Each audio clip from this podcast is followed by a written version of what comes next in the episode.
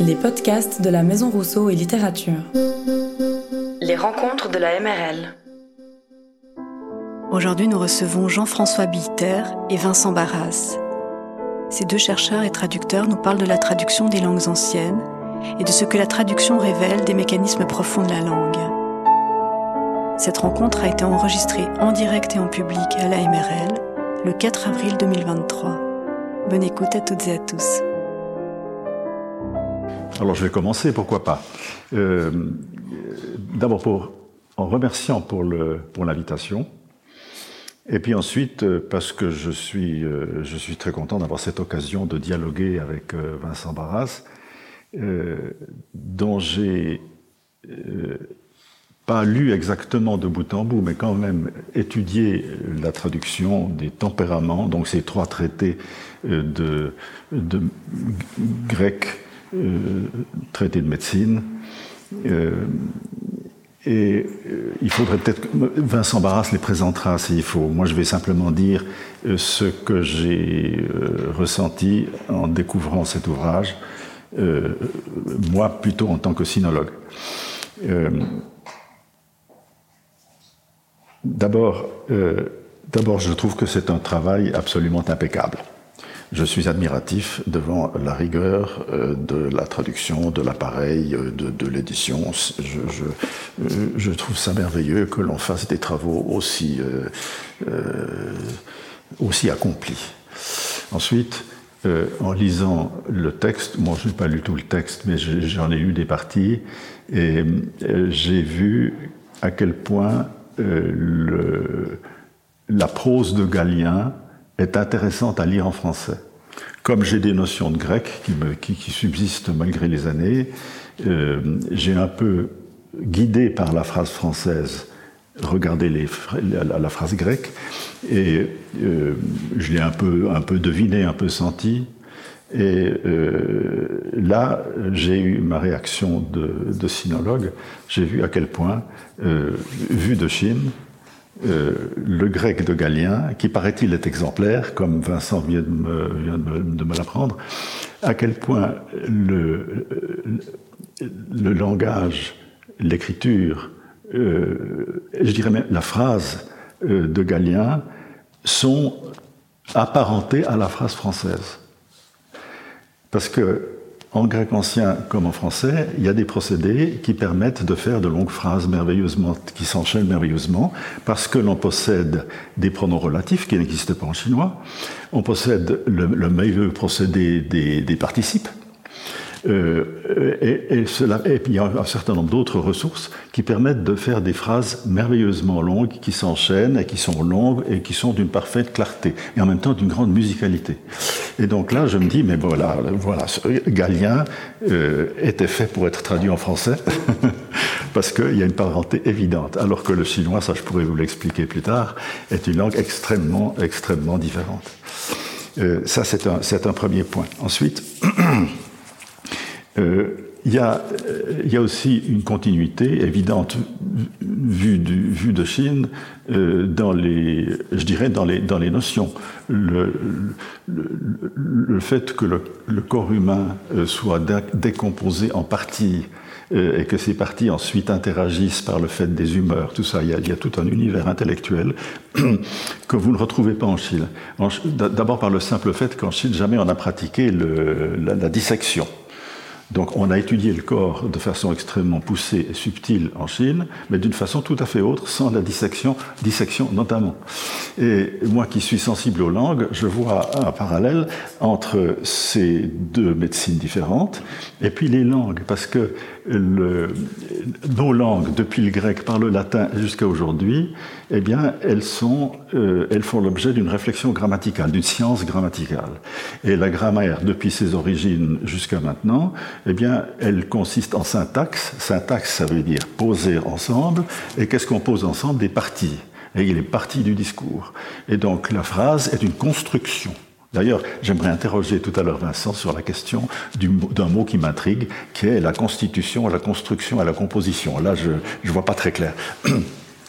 Mais ce qui me frappe, c'est que euh, du côté chinois, on n'a pas du tout cette, la même conception de, la phrase. Et donc l'idée même de syntaxe, d'ailleurs même l'idée de grammaire, n'existe pas. Euh, donc là, entre les deux médecines et puis les deux cultures de la langue, je dirais, ben je, vois, euh, je, vois un parallèle. Et puis, il y a un autre sujet qui n'est pas le sujet de ce soir, mais qui est absolument fondamental, que je viens de mentionner, c'est la conception du corps. Euh, qui, est, profondément différente euh, dans la tradition médicale dont on voit l'une des sources ici, euh, et puis la traduction médicale chinoise que je connais pas en spécialiste, mais que je connais quand même un peu. Bon. Alors, les questions de traduction, parce que c'est à ça qu'il faut en venir, et puis je vais me taire pour que Vincent puisse parler. Il y a la traduction des textes entiers, de leur, de leur de leur art du discours, de l'art du raisonnement, euh, de la logique. Euh, et puis, il y a la traduction essentielle des mots-clés. Et euh, là, nous nous sommes rencontrés tout à l'heure, mais je vais peut-être passer la parole à, à Vincent. Jean-François a déjà exploré l'essentiel des sujets qui, qui nous réunissent. Vraiment comme traducteurs l'un et l'autre, euh, à, part d'autres occupations, euh, une des choses qui nous réunit, et puis si vous connaissez un peu l'œuvre de Jean-François euh, Bilter, c'est une œuvre en tout cas qui pour moi est, une réflexion fondamentale sur la question de la traduction tout court, que ce soit du chinois ancien ou du grec ancien ou de l'allemand, peu importe, à vrai dire, presque. une des dimensions en tout cas de son œuvre, celle qui moi m'a attiré depuis que je le lis, c'est-à-dire depuis qu'il a commencé à produire cette impressionnante série de d'ouvrages que vous connaissez sans doute toutes et tous chez Alia et, même même avant. Enfin, maintenant l'essentiel est, passé chez Alia. C'est euh, une des dimensions essentielles, c'est la réflexion que comme traducteur on a lorsqu'on prend un terme mm. et qu'on le passe ben, du grec ancien, euh, mm. la construction,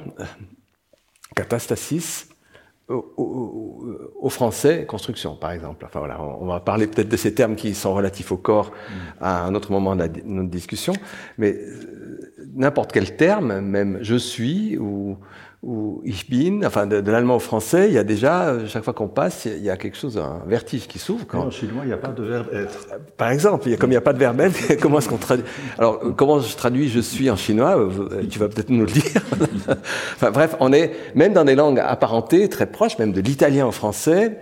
Il m'arrive de traduire l'italien, j'ai déjà ce petit vertige qui évidemment est peut-être encore plus prononcé, en tout cas à premier abord, lorsque j'aborde comme traducteur des langues anciennes, comme ce Galien, donc un médecin, philosophe grec euh, ayant vécu à Rome au deuxième siècle après Jésus-Christ. Il a une très longue carrière, il a vécu plus de 90, 90 ans, euh, peut-être davantage, donc euh, pour l'époque un, exploit remarquable, et un énorme écrivain, c'est-à-dire qu'il écrit énormément et on a énormément conservé des choses de lui. Donc une des raisons pour lesquelles euh, on s'intéresse comme historien de la médecine à quelqu'un comme Galien, c'est parce que c'est un peu un territoire assez vierge, il est très peu traduit en langue euh, moderne, il a été en revanche continuellement étudié dans le grec, dans son jus, si je puis dire, par toute une des, générations de médecins jusqu'autour de 1800. Et d'ailleurs, par une sorte de coïncidence qui n'en est pas vraiment une, au moment où le grec devient un objet d'étude et non pas un objet de, de euh, que tous les lettrés connaissent spontanément, pour ainsi dire, apprennent sans se poser de questions. Au moment où ça devient une langue spéciale, le grec ancien, c'est aussi le, moment où, euh, où Galien est saisi euh, par des gens qui, ont un peu perdu ce contact immédiat avec sa langue, qui sont les, philologues et qui l'interprètent cette fois-ci selon les théories modernes et les pratiques modernes de la philologie. Donc avec Galien, ce que je veux dire par là, c'est que et, encore plus a, fortiori pour moi qui euh, lis euh, les écrits de Jean-François Bilter, où il nous explique parfois, euh, pas dans celui-ci, mais dans les ouvrages qui traitent de la Chine, avec des caractères qui sont illisibles pour moi, des choses bizarres qui flottent dans la page, j'ai un effort encore plus grand de distance avec un texte ancien ou très étranger et, et, ma langue. Et donc l'effort du traducteur, c'est d'abord de saisir l'ampleur de ce vertige qu'il y a, ou, de, ce fossé, et d'essayer de le réduire. Évidemment, on est là pour essayer de le réduire. Donc, Galien m'a fasciné. Je l'ai traduit avec avec euh, Terpsichore Birchler, qui est une helléniste aussi, et avec qui on a, on a déjà pas seulement travaillé sur Galien, et donc on a proposé cet ouvrage, et je suis très sensible à ce que vient de dire Jean-François, euh, à savoir que lui, il y voit, avec sa connaissance du grec d'une part, puisqu'il est sur la page de, droite, euh, à votre, gauche, et à ma droite, à ma gauche et à votre droite, il y a le texte français. Donc, si vous avez le loisir de le faire, euh, faites-le. Si vous ne savez pas le grec, c'est pas très grave. En même temps, je pense que c'est pas tout à fait euh banal d'avoir même quelque chose. par exemple, moi, quand il y a une traduction bilingue chinois-français, même si je ne comprends pas, littéralement pas le premier mot, mais il s'agit même pas de mots, il s'agit de je sais pas quoi, d'idées, d'idéogrammes eh bien, euh, il y a quand même quelque chose qui, qui, au moins, me fait éprouver euh, ce passage et cette complexité. Alors, la question initiale qui nous a réunis ici, c'est que l'un et l'autre, nous sommes des traducteurs et nous interrogeons sur qu'est-ce que ça veut dire que traduire? Est-ce que et, et, et, en même temps, est-ce qu'on est sûr de comprendre ce qu'on lit dans le grec ou peut-être dans le chinois et qu'est-ce que ça veut dire de le euh, et comment faire pour euh, s'assurer un peu plus de ce que l'auteur qui a écrit cette chose, très loin, il y a très longtemps, on arrive quand même à le comprendre et à le faire comprendre à d'autres. Et moi, personnellement, c'est, alors je renvoie la balle à Jean-François, c'est euh, ce qui me fascine quand je le lis, euh, parce qu'il me semble que ces ouvrages, entre autres choses, portent constamment sur cette écart et qu'est-ce qui fait que je peux plus ou moins m'assurer euh, que ce terme qui a été traduit jusqu'ici de telle façon, eh bien moi je propose, enfin là, Jean-François propose une autre euh, version avec les bonnes raisons. Alors, son ouvrage que je saisis ici, c'est Héraclite le sujet. Alors, il a traduit euh, du grec aussi, donc ça tombe bien, euh, en l'occurrence.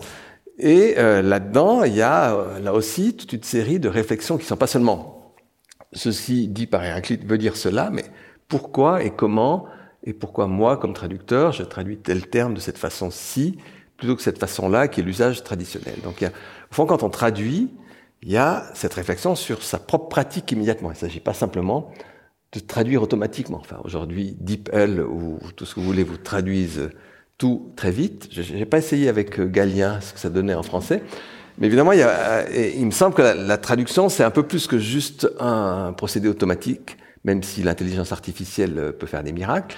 Euh, mais c'est en même temps une, une, posture réflexive sur la façon dont je prends tel terme et ce que j'en fais en le tirant vers la langue qui est la mienne.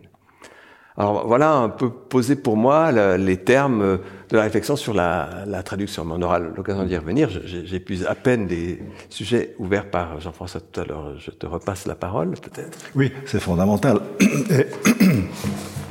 Je vais peut-être anticiper quelque chose. J'ai publié quatre essais sur la traduction euh, où j'ai fait la synthèse de mon, de mon, de mon expérience. Ce volume paru chez Alia, comme les autres est épuisé en ce moment. Il réapparaîtra euh, cet automne. Et parmi ces quatre essais, il y en a un qui est intitulé euh, La traduction vue de près. Et là, je, bon, je fais la synthèse de mon expérience, qui est à la fois mon expérience personnelle et mon, mon expérience d'enseignant. Et je considère euh, que une bonne traduction suppose cinq opérations successives. Et la première opération consiste à une traduction technique, euh, qu'on fait avec le dictionnaire s'il faut. Puis ensuite, la deuxième, souvent je disais à mes étudiants, vous traduisez une technique, puis ensuite vous traduisez en français. Et puis je me suis aperçu que ça ne suffisait pas du tout, et qu'après la traduction technique, la deuxième opération, c'était une opération de l'imagination. Il faut imaginer exactement ce que l'auteur a voulu dire. Et la troisième opération qui vient ensuite, c'est non pas de traduire, mais d'exprimer en français ce qu'on a compris par l'imagination.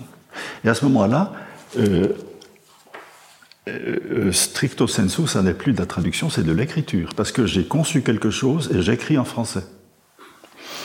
Mais ensuite, lorsqu'on a pris cette liberté, il faut, quatrième opération, revenir et contrôler que ce qu'on a imaginé et exprimé en français est bien conforme à ce qu'il y a dans l'original. C'est la quatrième opération. Puis ensuite, il y en a une cinquième qui consiste à, euh, comment dire, à, introduire la, continuité et l'harmonie euh, littéraire, alors à ce moment-là, dans le texte français. Et ça, c'est une façon de résumer mon expérience. Alors, je viens maintenant sur le deuxième point, l'imagination. J'ai publié plusieurs études sur un philosophe chinois ancien, Zhuangzi, c'est difficile à prononcer en français. Zhuangzi. Euh, une note dans un de tes ouvrages où tu indiques comment le prononcer. Oui, oui, voilà. Euh, et euh, j'y ai consacré beaucoup de temps et je m'y suis beaucoup intéressé et je, je l'ai traduit en partie. Or, il y a un moment où s'est produit un déclic. Je me suis aperçu que certains des textes qui depuis longtemps m'intéressaient, au fond je les comprenais bien. Pourquoi? Parce qu'au fond ils parlaient de choses que je connais. Parce que la, façon d'approcher ces textes, c'est de se dire a priori, c'est très éloigné de nous, c'est très ancien, c'est du chinois, on va avoir de la peine et on comprendra à moitié dans le meilleur des cas. Et un beau jour, je me suis aperçu qu'au fond, il parlait de choses que je qui font partie de ma propre expérience. Donc ça n'a rien de spécifiquement chinois. Simplement, lui, il s'y intéresse à sa façon et il s'exprime dans son vocabulaire à lui. Et du coup, eh bien, il y a une espèce de triangulation. C'est-à-dire que ce n'était pas moi face à cet auteur ancien euh, et difficile, mais nous étions, lui et moi, en train de considérer les mêmes réalités.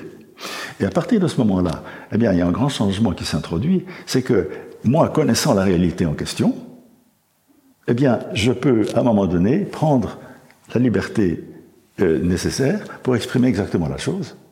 Alors, j'emprunte ces termes, mais ces termes, je ne les traduis pas seulement, je les comprends, et à ce moment-là, pour faire comprendre à mon lecteur ce qu'il dit, je prends les libertés nécessaires. Et alors j'ai pris des, libertés très considérables que, mes collègues, mes maîtres et mes collègues euh, pointilleux, euh, qui prennent leur loupe et qui regardent comment j'ai traduit tel terme, ils sont scandalisés. Euh, mais c'est que voilà, c'est qu'à moi je me situe plus à ce moment-là dans, dans la fidélité aux termes tels qu'on les trouve traduits dans les dictionnaires. Je suis, je traduis une pensée dans son mouvement.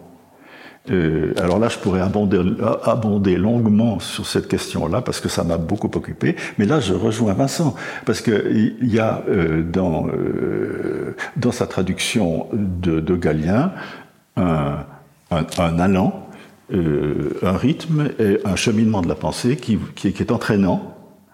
Et je pense que là, il y a quelque chose de comparable avec ce que j'ai cherché à faire.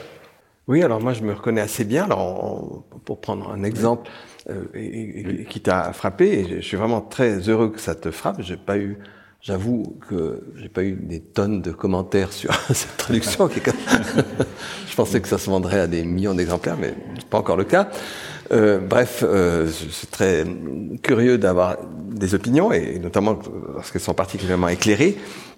Alors, chez Galien, une, une des euh, moi, j'ai pas au départ, en tout cas, j'avais pas ou nous n'avions pas avec euh, Terpsy euh, euh, de, de, stratégie euh, claire. Euh, et c'est un petit peu en, en se fondant dans une, un sentiment qui se construit peu à peu, en abordant ce texte, peut-être en, en, faisant un peu les différentes étapes qu'a mentionné Jean-François, mais euh, spontanément, euh, sans, sans, forcément les détailler ou sans en être conscient, peut-être un peu à notre insu on s'est aperçu, et, ça m'a frappé de plus en plus au fur et à mesure de ce travail qui a pris de, longues années, c'est long à traduire des textes anciens qui effectivement nous apparaissent obscurs et qui au départ, on se dit, on va tâcher d'en rendre au moins la moitié, puis c'est déjà pas mal, et enfin, qui en font peur, ils n'ont jamais été traduits en langue moderne, euh, on comprend, enfin, il y a, y a, une sorte d'opacité de premier, de premier abord qui est vraiment, qui peut être décourageante.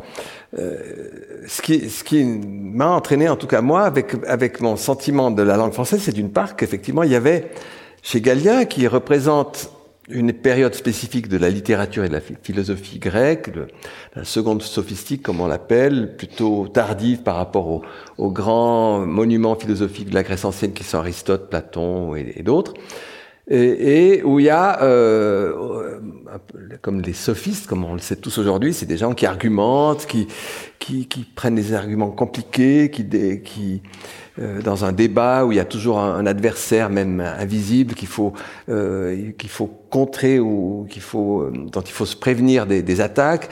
Il y, a, donc un, style comme ça qui s'est construit propre à Galien et à quelques autres, qui est d'une argumentation extrêmement sophistiquée, avec justement des phrases très longues. Alors en français, on peut faire des phrases très longues, j'ai pas besoin de parler devant un grand spécialiste de Proust pour savoir qu'il y, a des phrases très longues chez des auteurs éminemment respectables aujourd'hui, mais il y a aussi des phrases très courtes, donc c'est pas propre aux françaises. Donc, et, par, rapport à d'autres traductions, d'autres textes de Galien que j'avais examinés euh, dans d'autres contextes, euh, le parti pris a été souvent de rendre Galien moins obscur en pensant qu'on on, le, on le, tordrait un peu dans une, une, sorte de clarté française qui, qui voudrait qu'on fasse des, des, phrases plus courtes pour pas euh, effrayer le lecteur. Et, et justement, moi euh, et, et Terpsy, on, on s'est dit, au fond, et si on essayait, on a été un peu porté par, par, son, par son rythme, sa phrase, ses phrases très longues, euh, qui, qui, ce qui n'est pas le cas, ou beaucoup moins chez Aristote ou chez d'autres, enfin, parce que voilà, il y a plusieurs siècles de distance entre les différents philosophes, il est normal que la langue elle-même évolue. Mais chez Galien, cette espèce de très très longue phrase qui, euh, qui souvent a, a, a, conduit les commentateurs modernes à dire il est vraiment obscur et compliqué, euh, et vraiment, et puis il coupe les cheveux en quatre, etc. Il, il argumente, il, il, il, nous ennuie, quoi, pour, pour ne pas dire plus. Et euh, nous, il nous a semblé que ça, c'était quelque chose sur lequel on pouvait euh, partir, au fond, comme, comme stratégie, ou plutôt vers lequel on, est, on a abouti, en, en disant, euh, si on essayait d'épouser, puisque la langue française permet, ben oui. justement, euh, oui. alors, la, oui. traduire ça en chinois moderne, je me demande ça donnerait, je pense qu'il y en a sûrement, ce serait affolant. En tout cas, en français, la possibilité des des relatives, des, des, des tout, tout, tout l'outillage qui, qui, provient d'ailleurs euh, historiquement aussi un peu de cette langue, et, et donc d'essayer d'épouser, ne pas craindre la phrase trop longue, euh, multiplier les points-virgules par exemple. Je pense qu'il n'y a pas beaucoup de gens aujourd'hui qui utilisent les points-virgules, qui, qui sont qui sont pas des fins mais qui sont des suspens dans la phrase, et donc de se laisser entraîner non pas seulement par oulala, est-ce que j'ai bien traduit juste cet adjectif par le bon adjectif en français, mais par le rythme global de la phrase, presque quelque chose de, sonore, en tout cas de corporel, dans l'idée que cette compréhension par argumentation successive s'incarnait un petit peu, et il nous a semblé, je suis persuadé maintenant, que Galien l'a écrit euh, comme cela, avec porté par une sorte de mouvement physique de sa traduction, de son texte et que j'ai restitué. Oui, alors quand je t'écoute maintenant, je trouve que tu es très éloquent et, et je regrette que tu n'aies pas mieux exprimé ce que tu viens de dire dans la préface. J'en dis quelques mots, mais je voulais oui, pas. Mais ça, oui, mais c'est juste, un, ce sont deux, deux, deux, mots, deux, trois mots. Euh, et je trouve que ça aurait mérité d'être mieux dit comme tu viens de le faire maintenant. Oui. Peut-être que c'est maintenant que je me rends compte que j'ai fait oui, aussi. Oui, tout à fait. En, en effet, oui. mais, mais et, et ça, je, il me semble que c'est une dimension qui est très rarement prise de façon générale dans la traduction. Et, et par rapport à d'autres activités de traduction que je peux avoir, y compris pour des langues euh, contemporaines, l'allemand ou l'italien, qui m'arrive de traduire aussi ici ou là, je me suis dit, à, fort de cette expérience, que c'est quelque chose qu'il fallait que que je creuse un peu, d'où peut-être le fait que j'en parle plus clairement maintenant que, que au moment où j'ai écrit cette introduction, parce que je, je pense que quand, comme traducteur, et, et, sans doute après moi, on l'espère, le, le, lecteur, la lectrice, est sensible à, à ce mouvement qui est un mouvement qui, qui est aussi un peu physique. Enfin, Parce que tu m'as appris tout à l'heure au café euh, que euh, le style de Galien est admiré par les hellénistes. Oui. Indépendamment de la médecine. Absolument, oui, oui, oui. Mais oui, oui. mais ça c'est intéressant admiré ou craint parce que oui. parce que euh, très compliqué, trop compliqué euh, admiré par certains, en tout cas, en tout cas spécifié comme tel, effectivement, par euh, Galien et, et, et, ses compères, je dirais, de la seconde sophistique et de cette, ouais. de cette Alors, ce, que, oui, ce que tu dis là euh, m'inspire. Euh, c'est aussi quelque chose que j'aurais voulu aborder plus tard, mais je le dis tout de suite. Il y a un texte que j'ai, un texte philosophique chinois ancien que j'ai traduit, euh, que, auquel j'ai donné le titre "Court traité du langage et des choses". C'est un, c'est la partie d'un chapitre du Zhuangzi que j'ai traduit de là. Et là. Et qui est le, qui est le pendant graphique de, du Héraclite. Là, voilà, ça a été publié en même temps et euh, ce sont des ouvrages jumeaux parce que, à mon avis, Héraclite dit quelque chose que l'autre dit aussi et que je pense moi-même. Donc nous sommes trois. Une vraie triangulation. Mais ce qui est intéressant dans le cas du traité, c'est que c'est un texte ardu sur lequel des générations, je dirais des siècles, ont peiné. Et à mon avis, ils ont beaucoup peiné parce qu'ils ne voyaient pas de quoi il s'agissait, de quoi parlait l'auteur. Et il y a un moment où on découvre de quoi il parle, et à ce moment-là, ça devient clair. Mais ce, qui est, ce que moi je trouve prodigieux, c'est un texte absolument prodigieux, mais c'est un texte difficile, euh, mais que l'on comprend à une certaine vitesse. Ça, c'est quelque chose qui, me frappe beaucoup. C'est comme en musique. Quand j'entends de la musique, euh, il m'arrive très souvent de dire dès les premières mesures, c'est trop lent ou c'est trop rapide. Et euh, je pense que dans la lecture de, de, certains textes, cela joue. Et je crois que ce texte prodigieux, le, le court traité, est un texte philosophique, ardu, qu'il faut comprendre à une certaine vitesse. Si on se laisse arrêter, euh, euh, on, ne comprend plus. Aller trop vite, ça, je pense que c'est un excès qu'on risque pas de faire, mais il y a une bonne vitesse. Et il y a une certaine vitesse à laquelle le sens apparaît. Et ce texte, pour moi, il est miraculeux, il est, il est, il est au fond musicalement composé. Une, je crois que je le dis dans, le, dans la traduction. Et euh, avec cet élément, du, c'est, pour ça que je te rejoins sur ce point. Euh, il, y a, il, y a, une question de, de, de, la juste vitesse, j'aime pas ce mot, mais bon, quand même, euh, une certaine vitesse de la lecture qui est conforme à la nature du texte. Au déroulement de la pensée telle qu'elle est inscrite. oui. Et, et ça, c'est alors c'est très frappant, en tout cas pour moi, avec l'expérience de, de, Galien, oui. où effectivement, il faut, effectivement, à un moment donné, un peu fort, c'est pas se dire, si je m'arrête trop, je, je, perds un sens du tout. Il faut aller jusqu'au bout, quoi. et, et, dans un trop vite, évidemment, ben, on oui, bazarde tout, mais trop lentement en disant, euh, il faut que je sois attentif, je lis chaque mot. Et en fait, la pensée, euh, pour moi, il y a quelque chose dans, la pensée de Galien, et peut-être de façon générale, qui se déroule à différents niveaux, la construction de la pensée. Et un des niveaux, c'est justement celui de la phrase, que, ce qu'en français, on a thématisé, ou dans les langues européennes, avec le, début et la fin, où ça forme autre chose. Et le paragraphe, qui lui aussi est une somme de pensée, enfin, la typographie a repris un petit peu ça, mais avec, avec la, la phrase, par exemple, et là, euh, j'y ai été très attentif, on y a été très attentif, de faire que un point et un autre point, ça correspond à, un, mouvement de la pensée euh, qu'il faut pouvoir saisir à peu près à l'œil et puis pas s'arrêter entre deux. Je, je, compare ça au plaisir que j'ai quand je vois des musiciens jouer, je parle des cordes. Oui. Parce que je, je vois ce qu'ils arrivent à faire d'un mouvement d'archet et d'un mouvement d'archet. Et là aussi, on entre, euh, on entre physiquement dans le temps musical que l'on voit correspondre à... Euh, et puis parfois je me dis, mais que va-t-il encore pouvoir tirer de ce mouvement d'archet-là avant de devoir s'arrêter? Mais lui, il sait faire ça, et donc c'est toujours parfait. Et, un autre interprète aura... oui, oui. Et ça sera moins bon parce que parce qu'il a il a moins saisi. Alors ça c'est ou, meilleur. Voilà. Oui. J'ajoute une petite chose à propos du rythme. Ma chère épouse qui était chinoise et qui a très bien appris le français euh, n'est pas devenue euh, elle n'a pas, elle n'a pas appris assez le français pour tout lire avec plaisir. Et comme elle était très romanesque, moi j'espérais qu'elle lirait euh, La Chartreuse de Parme. Et, puis euh, elle n'y arrivait pas. Euh, et je ne comprenais pas pourquoi. Et puis, nous avions la traduction chinoise, donc elle a regardé la traduction chinoise. Alors j'ai vu deux choses. D'abord que la traduction chinoise est mauvaise, parce que, parce que la façon, la, façon de Stendhal on ne peut pas la reproduire en chinois. Et on peut faire beaucoup de choses. En Proust, on peut essayer, mais Stendhal, c'est impossible. Et euh, j'ai compris que mon épouse n'arrivait pas à lire assez vite pour entrer exactement dans, la, dans le rythme de Stendhal. Et Stendhal fait constamment des sauts. Il est prodigieux pour ça. Il fait pas de transition.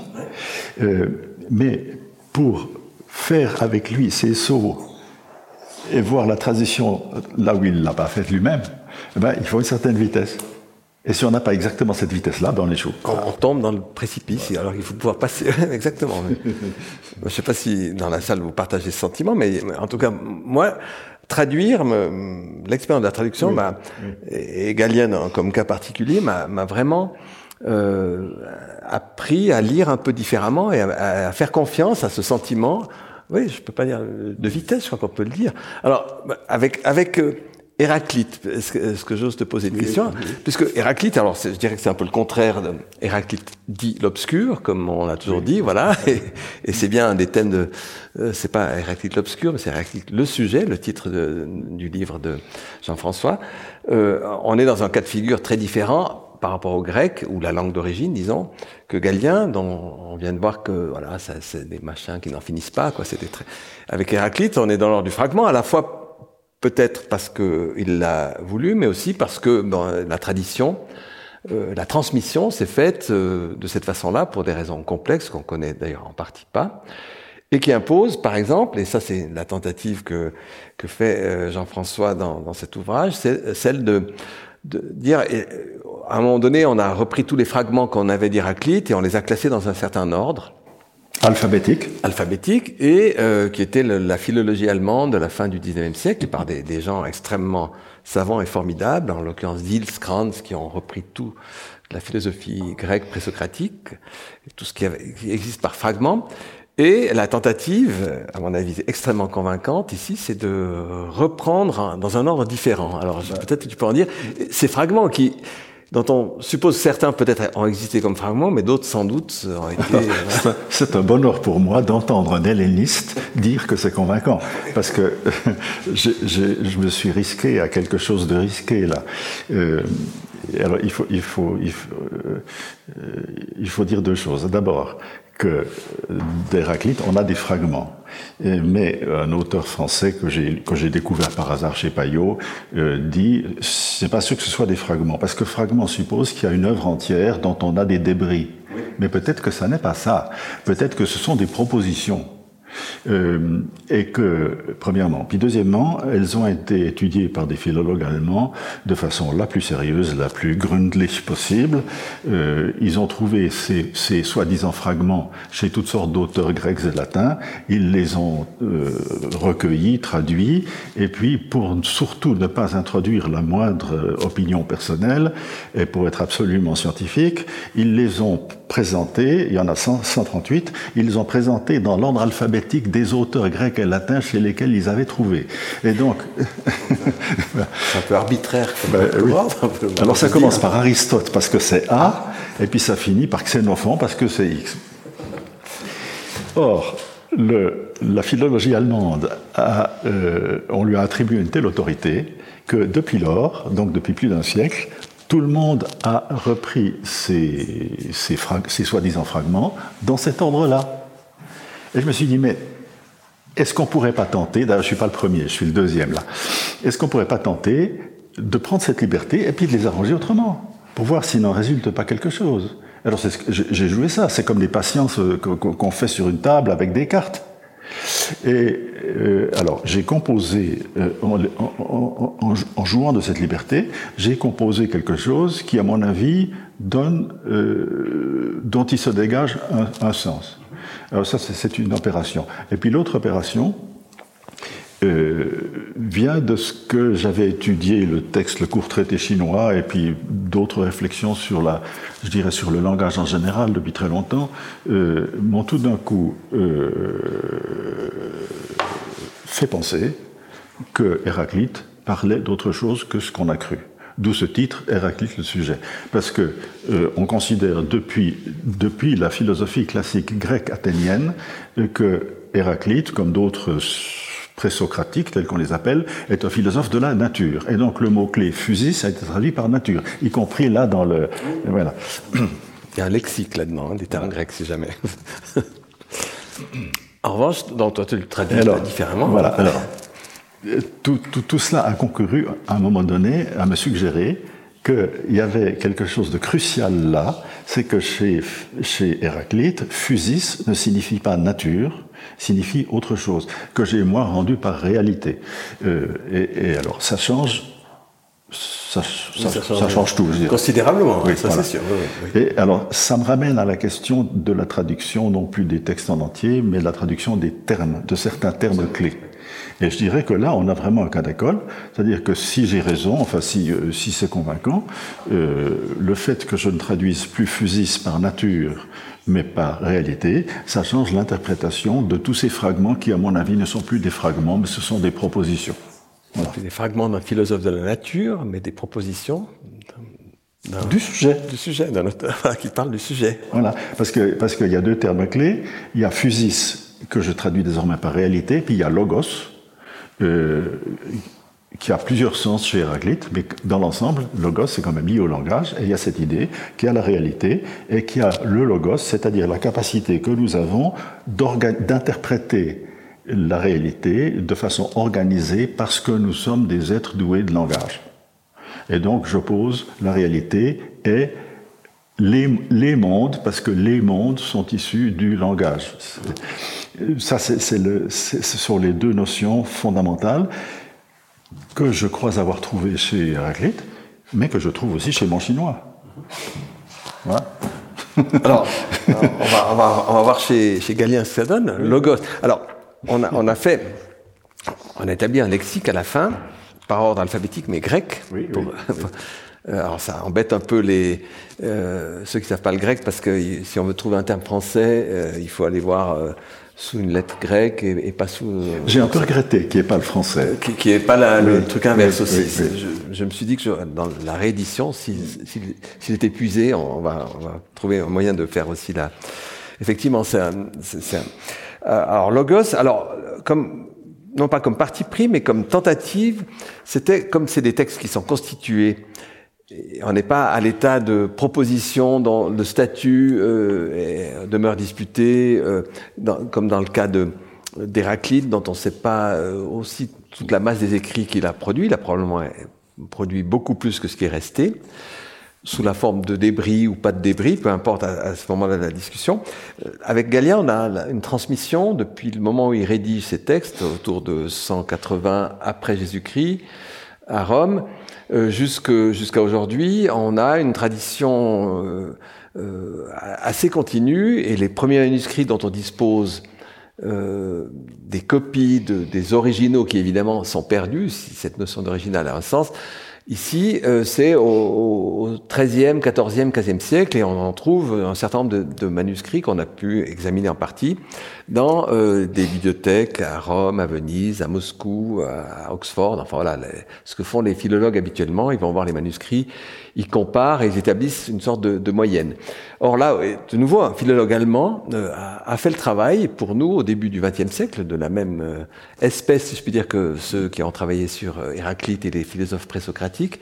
Et lui a établi pour ce traité Péricracéon les tempéraments, au sujet des tempéraments, il a établi un texte qui, avec l'appareil philologique, qui permet de voir les variantes d'un manuscrit. Donc, on, est, quand même dans un cas de figure où le texte est à peu près stabilisé. Un peu comme un auteur moderne dont on aurait, euh, voilà, je vais prendre Proust puisque je ne peux pas m'empêcher de penser à Proust en te regardant, Edouard. Mais euh, il y a euh, des éditions publiées, des éditions corrigées, des éditions avec des, enfin bref, c'est assez compliqué. Mais au bout du compte, on, on se met à peu près d'accord. Et de temps en temps, ça change un peu pour se dire, voilà, ça c'est à peu près le texte sur lequel on s'entend à propos d'un auteur contemporain. La même chose avec un auteur comme Galien. Ce qui est différent justement avec Héraclite, la preuve c'est que on peut faire aujourd'hui, on peut renverser, rebattre les cartes et, tiens, voilà. L'ordre n'est pas établi. Alors qu'avec Galien, euh, on pourrait s'amuser à changer les mots ou les phrases, mais ça n'aurait pas de sens. Le, texte, il a sa constitution. C'est un organisme, c'est un corps à peu près constitué. Et euh, fort de cette euh, considération-là, euh, on se dit que Galien, s'il a la tête à peu près bien faite, ce qui pense être le cas, euh, il emploie des mots dans un... Euh, alors, il emploie logos, par exemple, et il emploie fusis, il emploie soma pour dire le corps, il emploie plein de termes techniques.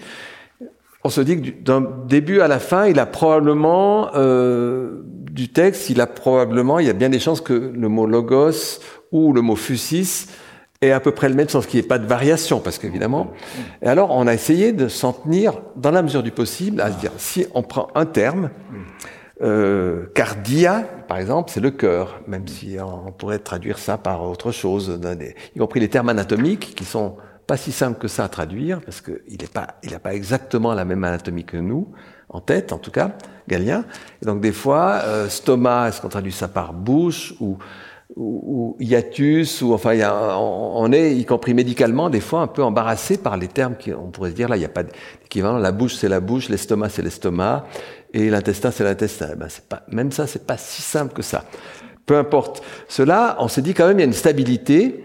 Et on a essayé de se tenir au fait que si on, le, terme qui était utilisé pour désigner telle chose, il avait la chance d'être à peu près stable, en tout cas sur ce traité. Mais ce qui n'est pas le cas d'un traité à l'autre de Galien, parce qu'on peut comparer, puis dans d'autres cas, il donne des significations différentes. Donc il faut, c'est quand même compliqué cette histoire. Bref, on a essayé de faire un, un, un, lexique assez complet où on a un terme euh, en, grec et un terme en français pour essayer d'être le plus cohérent possible, pour donner cette unité, parce qu'un texte est constitué d'une constellation de mots, et dans un cas comme celui-ci où il y a un raisonnement très complexe, on se dit que une façon d'assurer quelque chose, c'est de garder cette stabilité. Un mot est traduit toujours la même chose, le plus souvent la même chose. Ce qui est loin d'être évident lorsqu'on voit d'autres traductions. Et je suis frappé à quel point parfois des, des, collègues traducteurs sont plus flottants. Là, ça sonne mieux euh, tel terme, alors je prends celui-ci, puis là, ça sonne mieux, mais sans une véritable réflexion.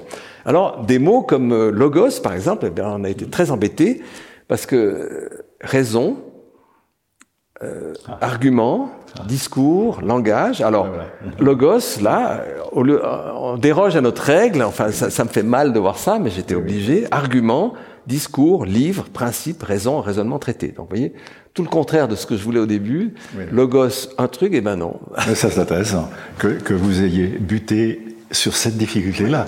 Euh, et alors, dans mon interprétation d'Héraclite, logos devient, euh, enfin, disons que ce qui a de commun à toutes ces acceptions, c'est la capacité que nous avons, en tant qu'être de langage, d'organiser par le langage un monde cohérent. C'est ça. Et donc, euh, d'où discours, euh, arguments, tout ce que vous voudrez, tout ce que tu voudras. Euh, mais fondamentalement, c'est ça. ouais. Oui, oui, moi je pense aussi que c'est ça qui est, qui est, au fond. Enfin, je pense que c'est pas.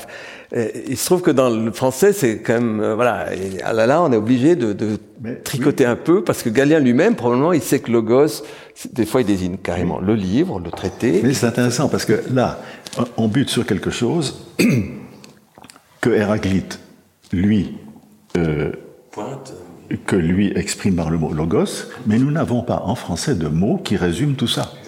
Et donc nous sommes en français obligés d'expliquer. Et ça, c'est quelque chose qu'on trouve souvent en tant que sinologue, c'est qu'il y a des mots chinois que, les Chinois comprennent, que je comprends, mais il n'y a pas de mots français. Alors il faut, trouver une stratégie d'explication, il faut expliquer, et on est bien euh, embarrassé, on voudrait bien avoir un mot, mais on ne l'a pas. Alors, euh, bon, le recours, évidemment, c'est la note de bas de page. Ça, bon, ça c'est toujours. Oui, oui, mais ça, c'est de la, ça, ça n'est pas, ça n'est plus de la traduction. C'est un peu frustrant. Voilà. Donc, voilà pour, pour vous dire comment, avec un texte ancien, enfin, les, les ou un texte d'une langue étrangère, et a fortiori ancienne, donc et soi-disant morte, comme le grec, où effectivement il y a, il y a aussi le, le fait qu'à un moment donné, euh, ces choses n'évoluent plus aussi. Ça, c'est quand même. Oui, alors, oui mais à, à, propos, je, je, fais un pas en arrière là. Euh, il y a, il y a l'autre problème que, je, que, que, nous connaissons en tant que sinologues, c'est que euh, faut-il faut-il qu'un même terme un, un, terme important, un terme clé, soit traduit de la même façon en français chaque fois que l'on le, qu'on le rencontre dans le texte, ou bien est, est-il permis, ou bien faut-il même, de le traduire de, façon différente? Alors ça, ça dépend évidemment de ce qu'on fait, du genre de traduction qu'on pratique et du but de la traduction. Mais ça, euh, là, je me suis, je sais pas si tu sais que j'ai écrit un contre François Julien, qui est en fait un ouvrage de méthode. En fait, c'est pas une question de personne. Et alors, l'un des différents entre François Julien et moi, sur le plan de la méthode, c'est que lui, une fois qu'il a, qu'il fait l'éloge d'une notion, il la traduit en français d'une façon uniforme, quelle que soit la phrase. Et souvent, on ne comprend plus. Et moi, je lui ai opposé un, point de méthode. Il dit, moi, je lui dis, il ne faut pas traduire les mots, il faut traduire les phrases. Et quand, pour que la phrase soit intelligible, le même mot doit être traduit différemment dans différents cas. Voilà. malgré ce que j'ai dit, je suis aussi d'accord parce que je pense que ça dépend non seulement de sa stratégie, de son sens du français en l'occurrence, mais aussi du texte de base dans lequel il peut y avoir c'est la place dans la phrase, le, effectivement. Donc cette règle que, que parce que si on n'a pas, le mot en français, euh, il faut se débrouiller chaque fois de façon nouvelle. Et ce qu'on doit tenter de faire, c'est d'abord de faire confronter la phrase, voir le texte en entier. Hein voilà. Et quand on, a, quand on a parfois été interprète, comme ça a été mon cas, eh bien on a on a, on a, euh, on a l'expérience de, de l'interprétation. C'est-à-dire que quand vous interprétez, eh bien il faut que ce que dit l'un soit rendu immédiatement intelligible euh, par l'autre. De, politiciens ou de chefs d'État. Et, là, on ne vous demande pas ce que vous faites de chaque mot. Il faut, que ça passe immédiatement et que l'autre immédiatement ait compris. Et je crois qu'il y a là une leçon euh, qui vient de l'activité de l'interprète qui est bonne pour les traducteurs. Absolument. Parce que je pense que l'interprète, il a probablement, euh, il doit prendre quelque chose aussi de la musique. C'est-à-dire la, musique, pour moi, c'est la phrase, quoi. C'est la, c'est le, ce il faut, il faut, que, il faut que le message passe tout de suite. On ne va pas lui demander ce qu'il a fait avec tel mot ou tel mot. Hein. Et puis si le message a passé, ben, on voit tout de suite s'il a passé ou pas. C'est une guerre aussi pour la paix. oui, À, ce stade, on, avait aussi prévu que vous puissiez intervenir. Je sais pas si vous avez. Est-ce que je peux, est-ce que je peux juste une petite chose C'est-à-dire que je suis gêné parce que nous parlons, nous parlons, nous parlons, et puis vous vous taisez, et c'est un peu gênant. Mais juste, j'aimerais ajouter une, petite chose à propos d'Héraclite et puis du traité euh, de, dans, dans, de l'équivalent chinois. Est-ce que je peux juste en citer? Parce que nous parlons, nous parlons, mais ne citons pas les textes. Et donc là, euh, ce, ce, court traité commence par une image, euh, une très jolie image. Je vous lis, je ne vais pas être long. Hein, ça commence comme ceci. Il y a deux personnages. Euh, c'est très, très, caractéristique du Zhuangzi qui a l'air de raconter des histoires. En fait, en fait, il fait autre chose. Et ça commence comme ça. Appuyé sur son accoudoir il faut vous imaginer qu'en Chine ancienne, il n'y avait pas de, il avait pas de chaise. Hein. On est assis par terre, comme au Japon. Hein. Mais il y a des accoudoirs. C'est un petit meuble sur lequel on peut s'appuyer quand même. Alors, appuyé sur son accoudoir, le regard perdu dans l'espace, Nanguo Zi, c'est le nom, hein. S'est doucement vidé de son souffle, il a comme perdu son corps. Puis un moment plus tard, que vous est-il arrivé? lui demande Yan Chanzio, qui est à son service et se tient debout près de lui. Peut-on vraiment rendre son corps semblable au bois mort et son esprit pareil à la cendre? Je vous ai souvent vu appuyer comme cela sur votre accoudoir, mais il s'est passé cette fois-ci quelque chose de particulier. Et à ce moment-là, l'autre prend la parole et se lance dans, un, dans, un, dans une description qui est, qui, qui est, prodigieuse, que je ne vais pas vous lire maintenant, parce qu'il il s'est absenté mentalement, et il a laissé son imagination, il a laissé libre jeu à son imagination. Et il a eu une vision. Et toute la suite du texte, c'est la vision. Et dans cette vision, il y a une compréhension de ce que c'est que le langage. Parce que c'est quelqu'un qui a beaucoup réfléchi et qui, à l'occasion de cette vision qu'il a eue, eh bien, au fond, a tout, euh, euh, a fait la synthèse.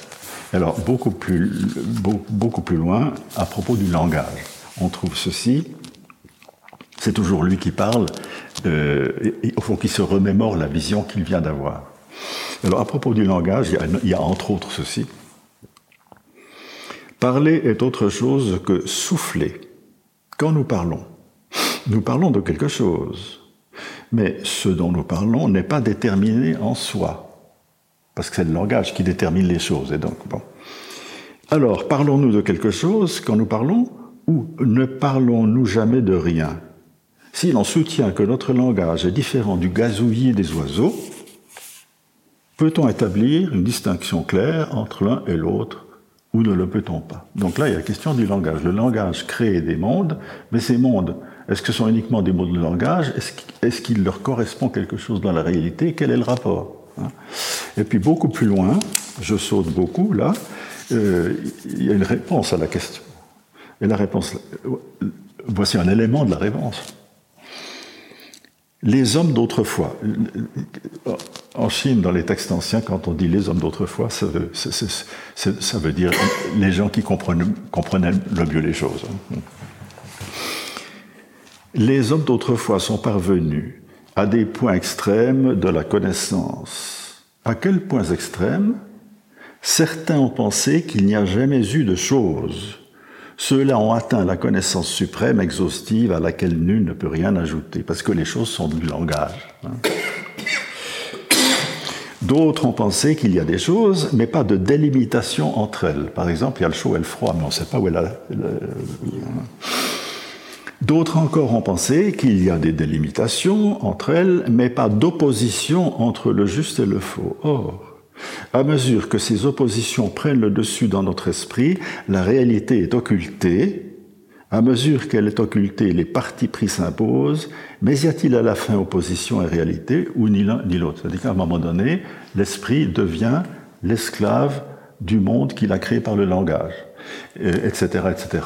Donc vous voyez que là, il y a, y a euh, dans ce texte-là, il y a des choses que, qu'à mon avis, on peut rapprocher d'Héraclite et de son idée des mondes et du langage. C'est pour vous donner un petit exemple de, de, ce texte que moi je trouve absolument prodigieux. Et de l'intérêt à, à, le lire. ce, sera, ce sera le mot de la fin qui ouvre la suite au café. On pourra lui demander au café. Euh,